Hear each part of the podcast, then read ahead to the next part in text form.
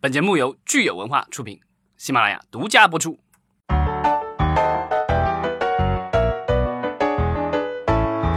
好，欢迎大家收听新一期的《影视观察》，我是老张。我是大米，大家好，我是石溪。今天我们先是回答一下听众的一些留言。对，上一期我们聊了这个衍生品的困境，然后有很多观众也给我们呃就这个问题啊给我们留言进行讨论，还是非常感谢。有一位叫月然的听众说。哪吒正版联名周边七月底就已经上了，第一批是海报、钥匙和徽章立牌，后来哪吒和莫娜出的手办也更新到了第二期了。呃，然后我上网找了一下，好像这个手办也是刚刚出来哈，嗯，而且还是众筹形式出来的，大概这个价位可能是二百多块钱，不到三百块钱的样子，一百八十八一个，然后一套，呃，差不多有一点折扣这种，就就这种模式就跟魔点众筹的这种。出手办的模式，基本上光线一路都是这么改的，就大圣、大鱼海棠到现在哪吒都是上映之后，嗯，票房口碑不错了之后，包括大护法，然后他们就开始做这种众筹，然后出周边，主要是手办为主的这种模式，嗯，不是那种常规操作，就比如说是什么有什么固定卖的那种，对，嗯嗯，完了就完了。我看有听众说，这种就是动画三维，它做出手办来，应该相对来说还是挺容易的。对对对，因为它三 D 建模的那个图、视觉图、视效图之前都有，它比二维做手办要容易一些。这也是很多公司为什么愿意开发三维动画的原因，因为它转制手办其实还是很快的。其实我说句开，就是我当时哪吒刚上的时候就很喜欢，然后就直接上淘宝搜了，就已经盗版，其实都已经开始有了，就打打样的预定。我还看了一下，其实盗版的也不是很贵，然后但是官方的一直都没发信息嘛。然后最近官方不是出了这个手办。我看也有不少人买，对，嗯，我们三个里面，大明可能是对这个哪吒热情度最高的，然后也去二刷了哈。那他这个手办出来之后，你觉得你个人有需求吗？就我自己其实就是一个特是一个手办党嘛，就是因为一直看动漫，其实我挺喜欢买手办的，就是攒什么的。但是，嗯。然后哪吒的手办，其实我一直也很期待。我之前还吐过槽在朋友圈里，我说当时哪吒刚上，然后非人哉的小哪吒在泡泡玛特里就一抢而空了，是真的。就是我后来去那个泡泡玛特的时候，就是一个潮玩店，就发现非人哉的那个哪吒形象都售罄，然后那个牌子在那放了好几个礼拜都没有办法补货的那种，就说明观众或者是消费者对买这个哪吒形象的这个收藏收藏品和纪念品的热情还是在的。但是呢，其实官方手办发售出来之后，嗯，我就是还是犹豫了一下吧，就是，嗯，因为其实当时当年的大圣我是买了的，然后感觉，呃，不是特别好，所以其实我还是有点观望。然后加上这次哪吒的形象，呃，他一个小人卖一百八十八，还是我觉得还是相对有点贵的，因为他形象本身不是特别的复杂。然后也不是在设计感上极其出挑的那种，嗯，所以它跟那个动画片里面的是其实一模一样，它没有额外的附加的东西了，是不是？就比较难，因为哪吒本身的这个三维形象设计就比较简单。其实你参照它的类似的复杂程度，像迪士尼皮克斯的很多这种同样质感的，它跟日漫的那种二维的很多的。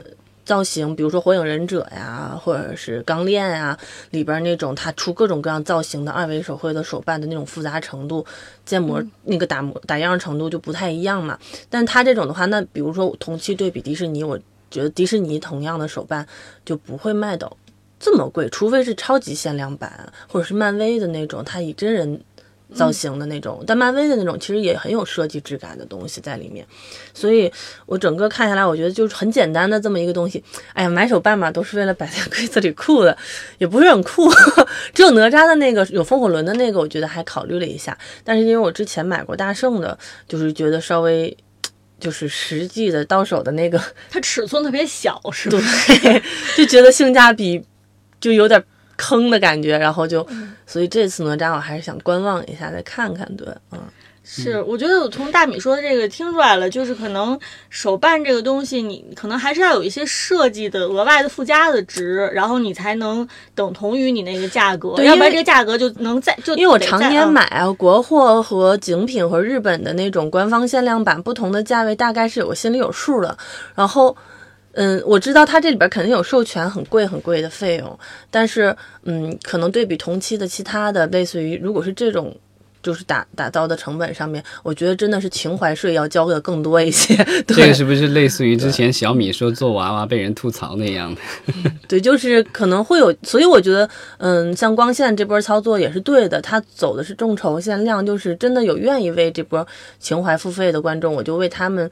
就是预他，因为众筹比较像预付嘛，因为之前我买大圣的众筹也是付了之后隔了很久很久他才。到的，他不是立刻，他可能就要隔几个月的时间，所以大家也等得起，所以就是这种，他的这个不是那种很急迫的，我就立刻就要卖的那种，还是对的，要不然他提前打样做了，然后结果一上架，大家就不买了，可能就或者是买的人没有他们预期的多，可能成本就会浪费掉很多。嗯，我们可以看一下这波哪吒众筹的效果，然后就看一下中国的这种国漫的。就是衍生品的市场到底有多大吧？对，因为其实大圣一直做的都还不错，因为大圣的那个造型还是比较酷的。对，虽然我之前买那个小，但是它的精致程度还是在，只是摆在柜子上，基本上就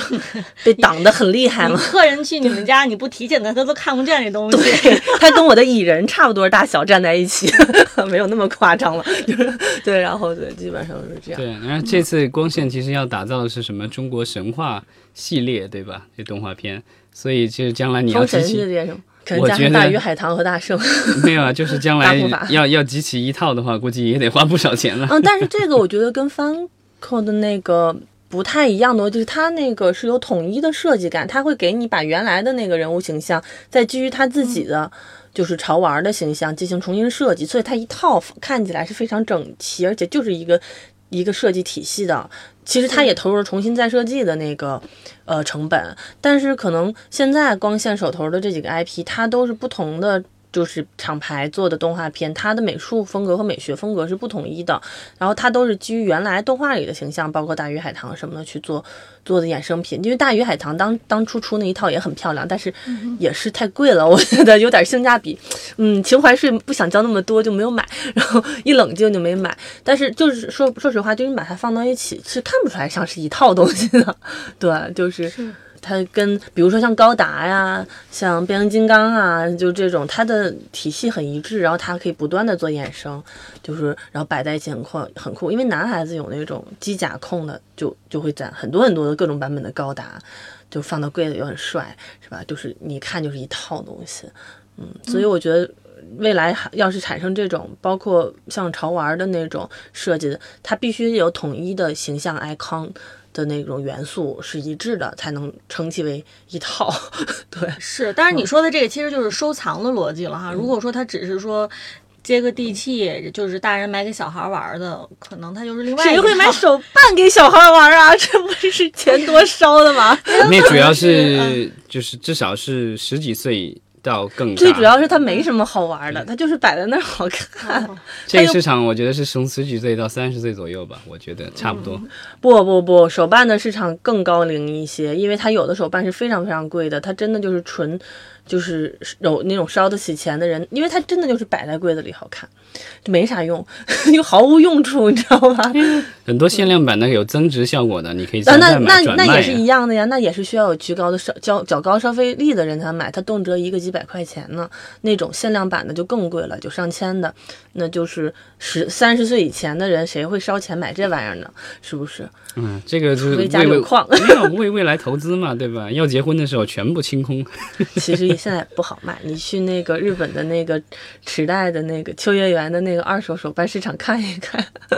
其实总而言之啊，就是咱们听众朋友如果是已经呃想买或者已经买了的，然后可以给我们反馈一下，告诉大米值不值得买。对对对对，然后值得我就赶紧去下单。没错，谢谢。好，那咱们今天言归正传吧。今天这个话题简单一点。嗯，对，是跟我们的这个一个最新的北京出台的政策有关。对，就是据一些这个国内的新闻媒体报道呢，说今年年底前，北京将会允许外资在满足内容监管和数据安全的前提下，提供网络游戏下载和重点来了，网络视听节目服务。大家都在讨论哈，就是觉得这个政策还是有很多值得分析、值得品味的地方的。因为就是我们之前其实也聊到过，就是国内的那些。呃流媒体平台的话，其实他们在国外呃风生水起，发展的非常好。但是其实陆陆续续他们的发展也是遇到了一定的瓶颈。那如果他们要拓展的话，其实有一个巨大巨大的金矿，他们到现在还一点都没有采过。对，就是我们中国大陆哈，对中国市场。对，之前我记得我们好几次节目，老张都信誓旦旦的说不可能 开放给海外的视频平台哈，所以这个消息出来之后，老张有没有觉得有点打脸的感觉？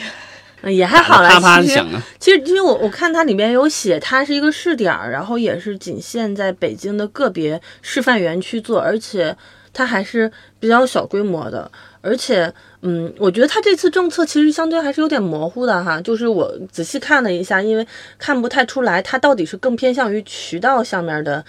呃招商引资呢，还是包括内容制作上面也是比较鼓励的，因为我觉得这分两块儿，大家普天同庆这件事情，可能很多人会觉得啊、是不是我们经常说的老朋友奈飞就要来了？但是我却觉得就是蛮持观望态度的，就是如果它只是更偏向于渠道开放或者是资金开放，但是内容依旧不开放的话，那其实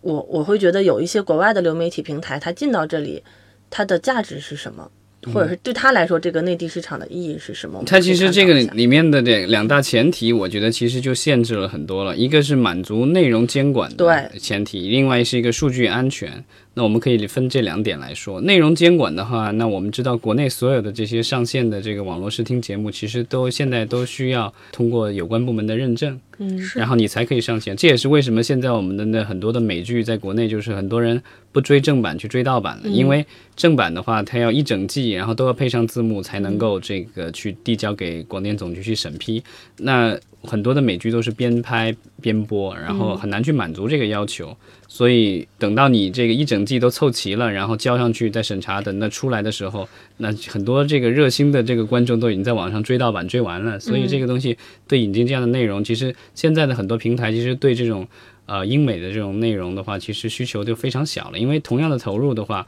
呃，国产内容给他们带来的回报以及这个眼球的关注的话，是要多得多的。嗯嗯，刚才老张说这内容监管，我想呃补充一点哈，其实内容监管它不光是内容本身的情节呀。呃，题材，同时其实内容监管也涉及到就是它的时长。我们之前说，其实很多视频平台，它对外语内容、英英文内容时长是有要求，就是你英文内容的时长是不能它是那个所谓的国产的和进口。啊进口的，对对，进口的不能超过三分之一，中文内容至少要是进口内容的两倍以或者或者以上。对，所以就它其实时长上也是可以，也是算在内容监管里面的。对对对，啊，然后其实内容监管的话，其实还有就是说，呃，尺度的问题，因为国外的很多的剧和电影的尺度都比我们大很多了，呃尤其是像我们的老朋友奈飞的制作的很多节目，如果大家最近看过这个什么《赤裸监监督》这种对。剧的话，你就知道这种剧就是不管它怎么剪，AV 导演呢，对，怎么都不可能在国内播的。那如果就是比如说奈飞或者 HBO 它进入中国，那但是它大量的这个节目都没有办法进入中国，那他凭什么去跟中国的这些平台去竞争呢？他不可能是去买大量中文的内容，或者是从头开始在中国制作中文内容，然后慢慢的建立起自己的偏库，这样的去竞争的话，我觉得这个压力就很大了，因为它本身已经有一个特别大强大的偏库了，但这片库里可能大部分内容都没有办法在中国上。那这个对他们来说就是一个非常大的劣势了。其实这个就是政策最终出来的时候呢，大家第一反应肯定会，他们肯定是会动了现有优爱腾的奶酪，然后呢，加上今年其实 Disney Plus、Apple 加嗯，也都今年下半年都要马上线上要。上了。其实这一波市场，我觉得对奈飞来说，不仅是优爱腾的压力，对奈飞来说也是一个很大的压力。因为刚才老张提到奈飞的很多内容是受限，但是其实 Apple 加和 Disney Plus 的很多内容反而是其实风险比较低的。加上迪士尼在中国市场就是运营运作了这么多年的政府关系，其实发行渠道的铺啊，包括它的衍生品的销售渠道等等，它更能摸清楚中国的。就是政商关系也好，消费者的口味也好，以及渠道往哪儿推的去东西，所以一旦迪士尼比它更早的去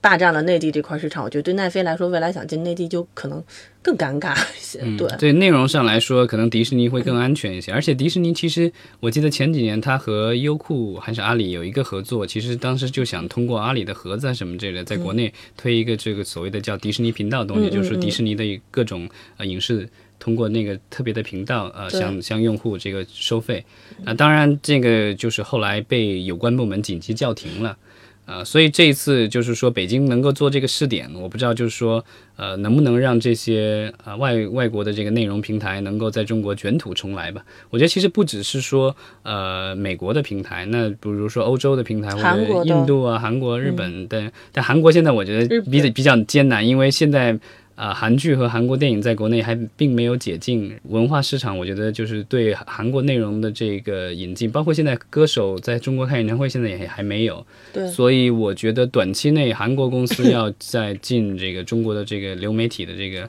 市场的话比较艰难。但我觉得，嗯，比如说像之前我们聊过的那个 BBC 和 ITV 的那个，对吧？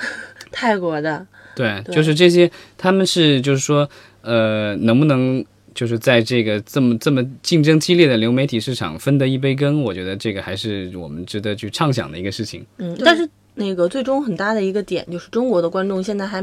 还是一个比较普遍的习惯，就是钱和用户点击量是跟着内容走的。就是如果平台只是单纯的一个平台，它没有能够吸引用户的内容，其实本身的意义不大，只会分散精力。对，嗯，刚才我们其实说了这个呃外资准入的前提条件，有一个是内容监管，另外一个有个数据安全的问题，我们也可以嗯探讨一下。对，其实因为数据是很多流媒体平台他们最核心的一些搜集的一些价值，嗯是吧？对，然后这个数据安全的话，那个我们可以以那个苹果的 iCloud 为例。那当时为了符合中国政府对于这个数据安全的要求，他们把整个的中国区的这个用户的 iCloud 的数据都托管给了在贵州的这个中国的国有的一个企业。嗯，那我觉得，呃，如果按照那个逻辑的话，至少比如说任何一个国外的这些流媒体的平台要在中国想要提供服务的话，那它网站的这个服务器啊，什么所有的内容都必须是存储在中国，然后随时都要被查的所有的呃内容数据以及它的用户数据。这个我觉得对国外的一些公司来说也算是一定程度上的挑战，因为这个东西都是等于是处于政府二十四小时不间断的这个严查下。可能在所有的这些公司里面，也只有迪士尼是经过这么多年各个方面跟中国这边的监管也好、政府也好，可能磨合的还是比较好。对，而且它嗯基础设施建设是相对健全的，在中国本土的团队也好，软实力和硬的那个渠道建设。因为我觉得，其实参照其他行业的外资或者外企的进入，尤其是快消和餐饮类的话，其实。它是可以完全在中国单独做一个分支的，就是它的，就像你说的数据的存储，然后它的产品的研发以及团队都可以完全的本把它向本土化倾斜。那么其实是一家子公司的逻辑，但钱也可以照赚嘛。但是如果像奈飞这种之前压根儿就没在这边先摸索过，或者是打渗透过的这种。就可能就会稍微难一些，它它需要的时间就会更长。嗯，对。奈飞之前跟国内的这个合作之所以失败，一个是说他拿不到国内的牌照，不能够自己出网站；另外的话，他其实之前跟爱奇艺建立过独家的这个合作关系，但是后来爱奇艺后来也是在合同到期以后，其实就放弃了这样的一个呃合作的延续，因为好像说是奈飞提供的所有就大部分的节目几乎都没有办法通过中国的审查，所以也没有办法在爱奇艺上上线。嗯，所以这个其实这样的合作其实就显得毫无意义了。对，我记得之前有新闻是龚宇是公开表示说，跟奈飞的这个合作其实最终是比较失败的，就。不欢而散嘛。因为那个时候他没有办法，就是说我针对中国做定制的内容，因为它风险太高了。我就跟很多大的片厂，他要做电影，但是他不是完全做中国本土电影，而是还是 globalize 的那种电影里边。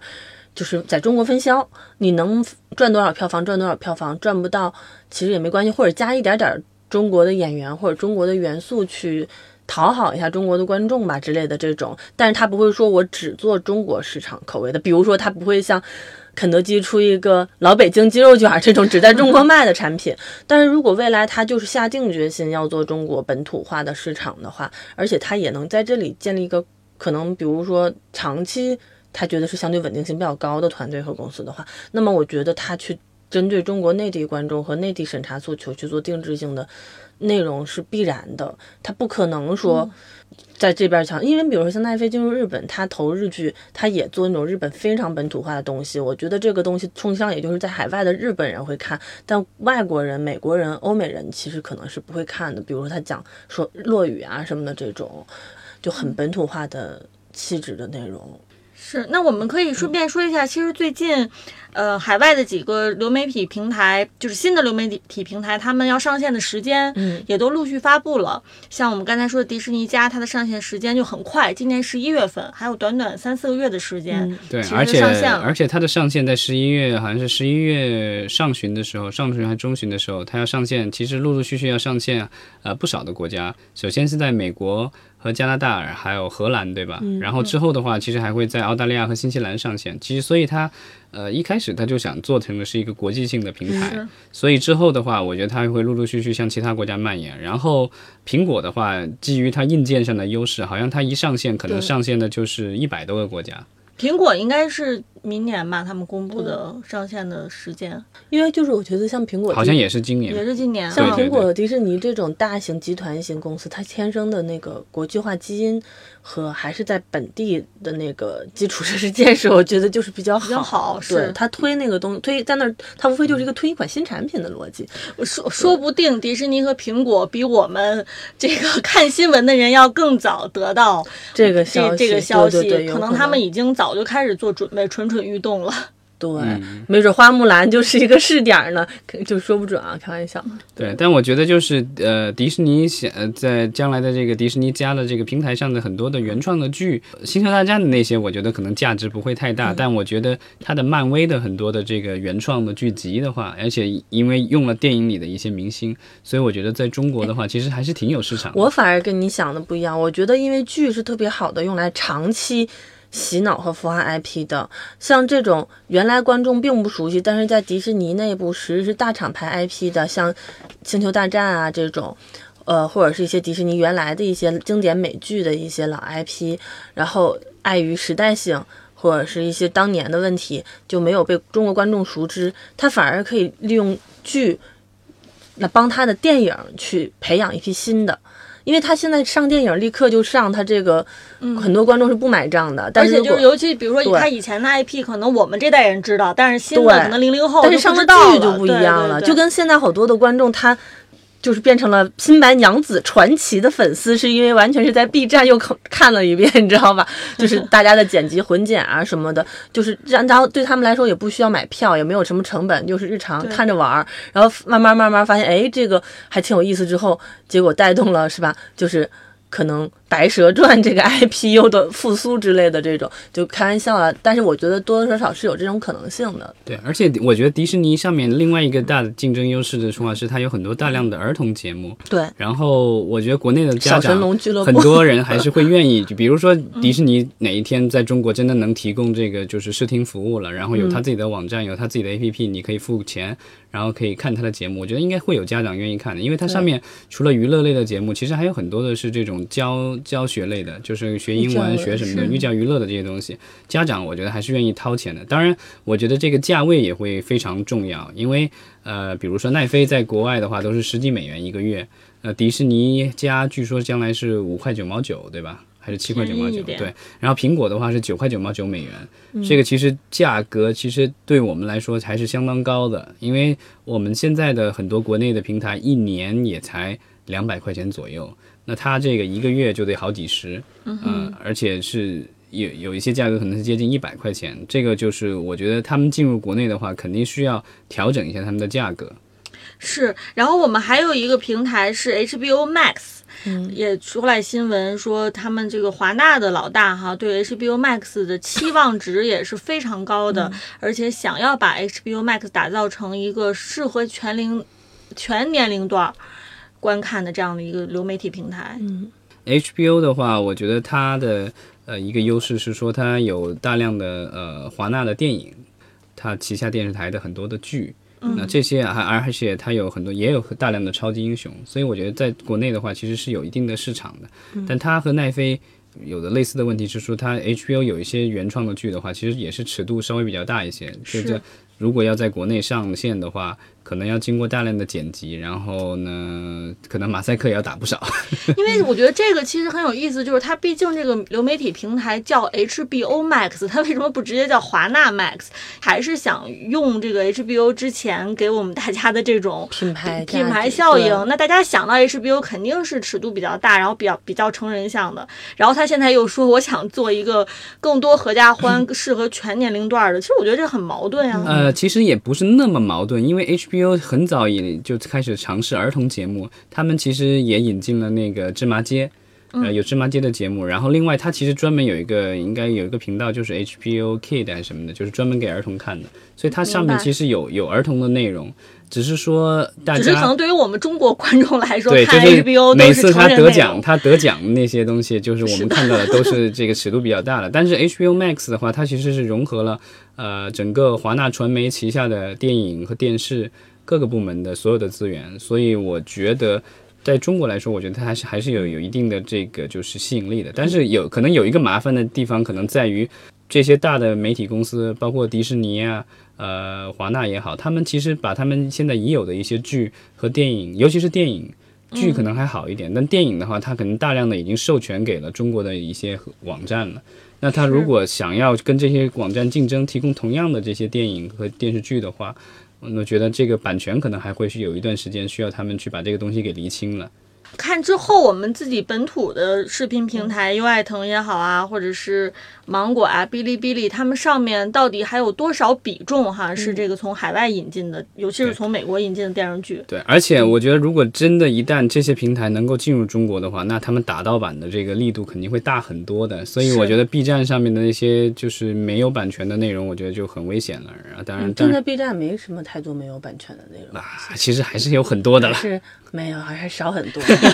少很多，但是还是有很多。我觉得啊，你觉得你也没有去看，你要去看一下。我经常搜那些东西，我就搜。搜到啥了？你快说一下。不说了。说完了，我去举报。其实我最期待的是说，能不能让。类似于 YouTube 这样的网站进入中国，我也是，我比较好奇。对，因为因为大家都说啊，这个 B 站好像是下一就是中国版的 YouTube 一样，但它也没有做到那个程度，因为呃不太一样，它的商业逻辑是很不一样的。B 站属于社群化运营，它更多的是粉丝经济，呃，只是但是不同圈子的 YouTube 还是偏向于内容 PG 就是 PGC 的东西去，它是一个平台型运营，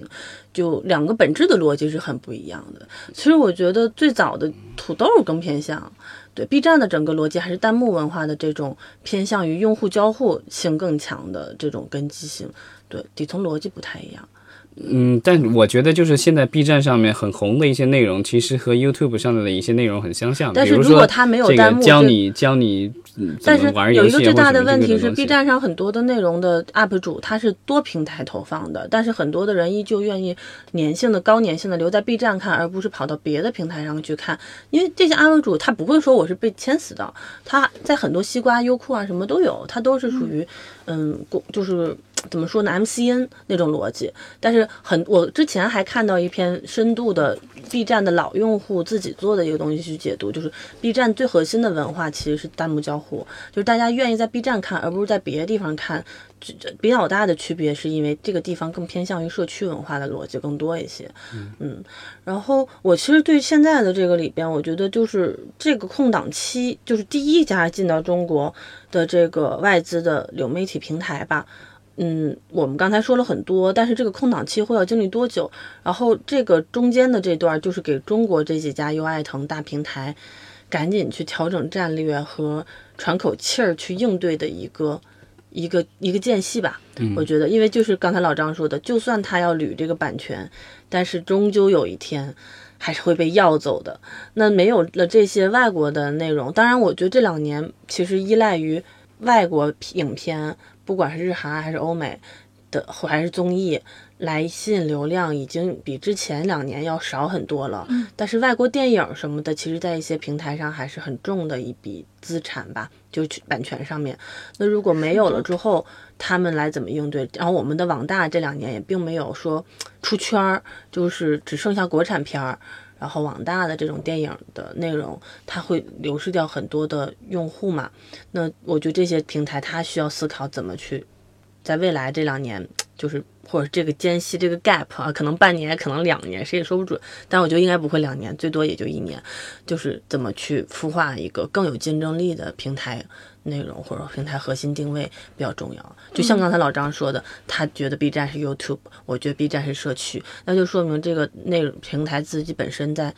呃定位上面传达的不清晰嘛。我觉得所有的流媒体现在都存在着这样的问题。